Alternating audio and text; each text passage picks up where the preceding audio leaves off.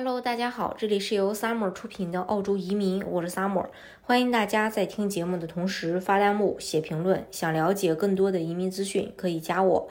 据悉，悉尼晨风报报道，新冠疫情期间约有一百三十万澳洲护照过期。随着国际旅行重启在即，DFAT 督促渴望出国的澳人尽快续期。当边境重开时，护照续期需求会很高，申请人可能会面临长时间等待，就像英国和美国那样。目前需要续期或申请美国护照的人，最多需要等待十八周，相当于五个月；而英国最多需要等待十周，相当于两个半月。除一百三十万本护照。在就是呃澳洲的护照在疫情期间过期以外，DFAT 预计还有六十万人推迟申请他们的第一本护照。这部分人已经入籍成为澳洲公民，却没有申请澳洲护照。边境重开之时，他们既无中国护照，也没有澳洲护照，出国旅行的计划将会受到限制。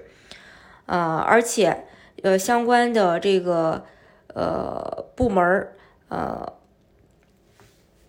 还说，人们之所以这样做，是因为国际旅行被禁止了，他们对国境何时能重开没有信心。自七月一日以来，DFAT 已经收到超过十六点五万份护照申请，与去年同期相比，至少增加了四点五万份。因此，边境重开可能有大量人去递交申请，越呃，所以对呃，如果就是说对那个比较。着急使用护照的申请人来说，肯定是呃越早申请越好。澳航的首席执行官，嗯，近期也发出警告，如果你的护照快过期了，就应该立即续期。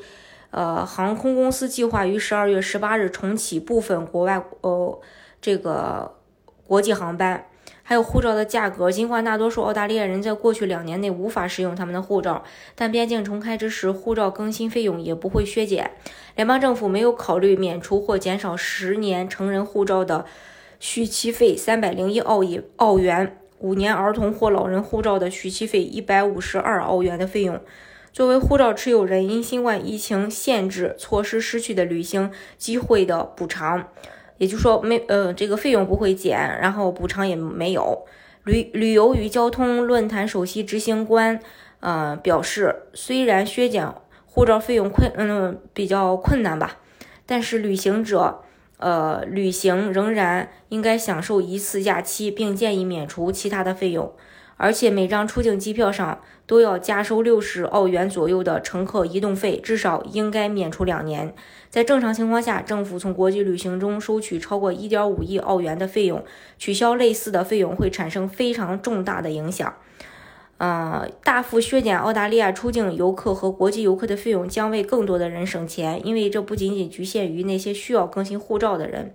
澳洲外交和贸易部的数据显示，超过七十五万份澳大利亚护照将于二零二二年三月到期。小于六个月的护照有效期其实无法入境许多国家的，所以这七十五万份基本上是。呃，等于半过期状态。政府坚持认为，由于护照费用是作为申请费征收的，而且由于疫情没有降低处理成本，续签不打折。从法律上讲，护照费用必须用于支付与旅行系统相关的费用，包括澳大利亚的安全生物识别护照系统。一旦签发，任何有限、减少或未使用的护照有效期均不可全部或部分退还。这是目前关于护照。呃，还是说，呃，现在趁着边境还没开放，你该申请就申请吧。如果你边境开放了，等着这个时候再去申请，可能大家都给你一个想法，都去申请，那到时候可能还不就出现这个护照排期的现象吗？同时呢，其实这个思路也同样用于移民。你现在你看着边境没开放，我再等等吧，我再等等吧，等边境开放了以后我再申请移民。大家都是这样的一个想法，那么到时候。大家都一窝蜂的去申请这个移民了，到时候也会出现一个，呃排期，然后伴随的就是审理速度会减慢，然后你等待移民的周期加长，所以呃如何去规划你的这个移民之路还是非常重要的，也是非常有技巧的，大家一定要去理性的做一个思考。今天的节目呢就给大家分享到这里，如果大家想具体的了解澳洲的移民政策的话，欢迎大家加我。